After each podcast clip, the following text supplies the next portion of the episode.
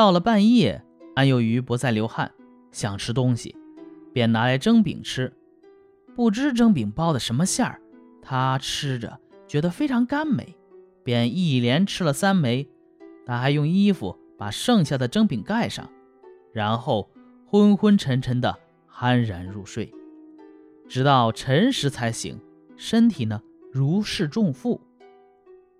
过了三天，蒸饼吃完。安幼于精神倍觉清爽，于是他让家人全部走开，又怕花姑子来时找不到进来的门，便暗自走出书斋，把门栓全部打开。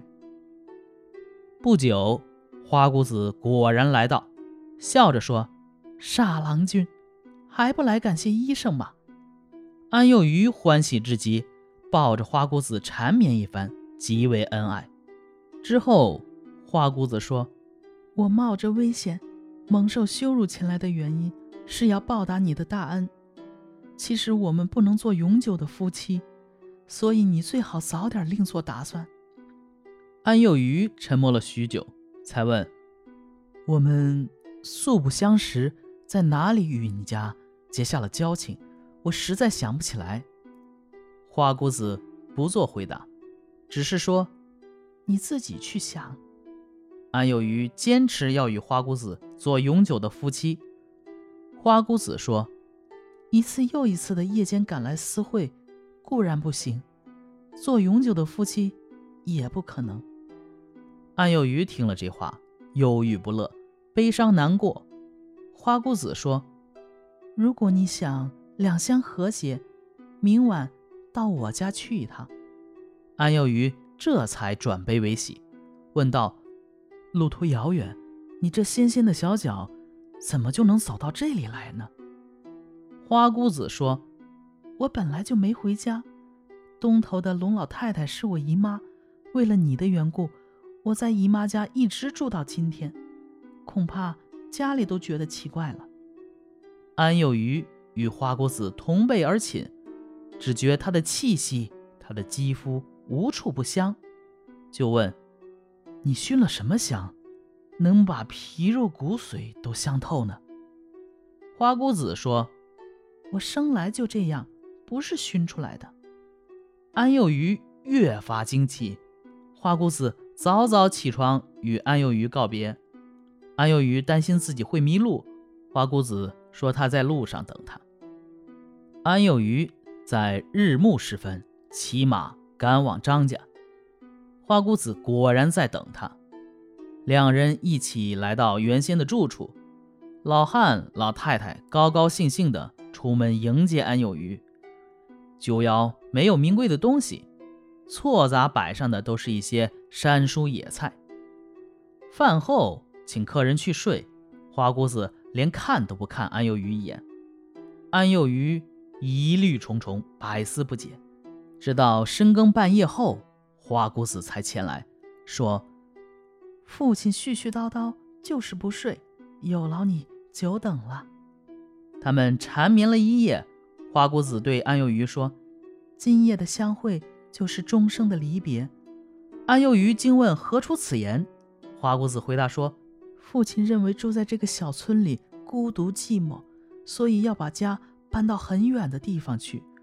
与你的恩爱，就这一夜了。”安有余不愿让他走，辗转反侧，伤心难过。正当依恋难舍之际，天色渐渐透出曙光。老汉忽然闯进屋来，骂道：“丫头玷污了我的清白家风，叫人惭愧死了，惭愧啊！”花姑子大惊失色，匆匆跑了出去。老汉走出屋来，一边骂一边走。安有余惊慌窘迫，恐惧不安，无地自容，偷偷逃回了家。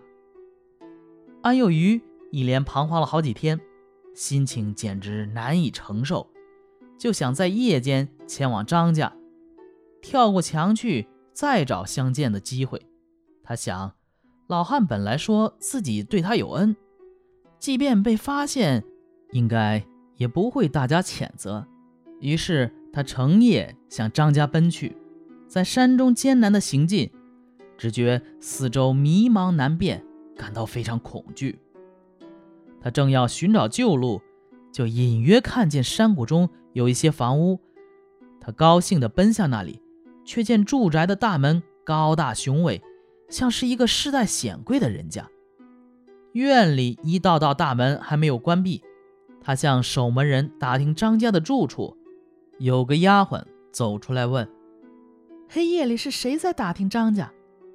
安有余说：“啊，张家是我的亲戚，我偶然迷失了去他家的方向。”丫鬟说：“你别问张家了，这里是花姑子的舅母家，花姑子现在就在这里，等我去转告她。”丫鬟进去不久，便出来请安幼鱼进门。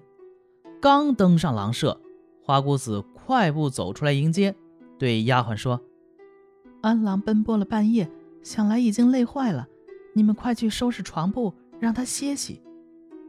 不多时，花姑子和安幼鱼手拉手进了帷帐。安幼鱼问：“舅母家怎么别无他人？”花姑子说：“舅母外出，留我替她看家。幸好与你相遇，岂不是前世的姻缘使然？”然而在依偎时，安有余觉得。腥膻的气味甚浓，心中怀疑事情异常。花姑子抱住安有余的脖子，突然用舌头舔他的鼻孔，他顿觉像挨了针刺，疼痛直通大脑。他极为惊骇，想赶紧逃走，身体却像被粗绳捆住，没多久就懵懵懂懂的失去了知觉。安幼鱼没回家，家里人把能找的地方都找遍了。有人说日暮时分在山路上遇见过安幼鱼。家人来到山里，却见安幼鱼赤条条的死在悬崖下边。大家惊异不已，不知原因何在，只好把他抬回家去。正当大家围在安有余身边痛哭时候，一个女郎前来吊丧，从门外嚎啕大哭着走进屋来。她抚摸着尸体，按住死者的鼻子，眼泪都流进了鼻孔。她高呼着说：“天哪，天哪，你怎么这么糊涂？”痛哭的声音嘶哑，过了许久才止住不哭。他告诉家人说：“停放七天。”不要入殓。大家不知他是谁，刚要开口去问，他却傲然不与大家见礼，含着眼泪径自走了出去。大家表示挽留，他掉头不顾，众人尾随其后，却转眼间消失不见了。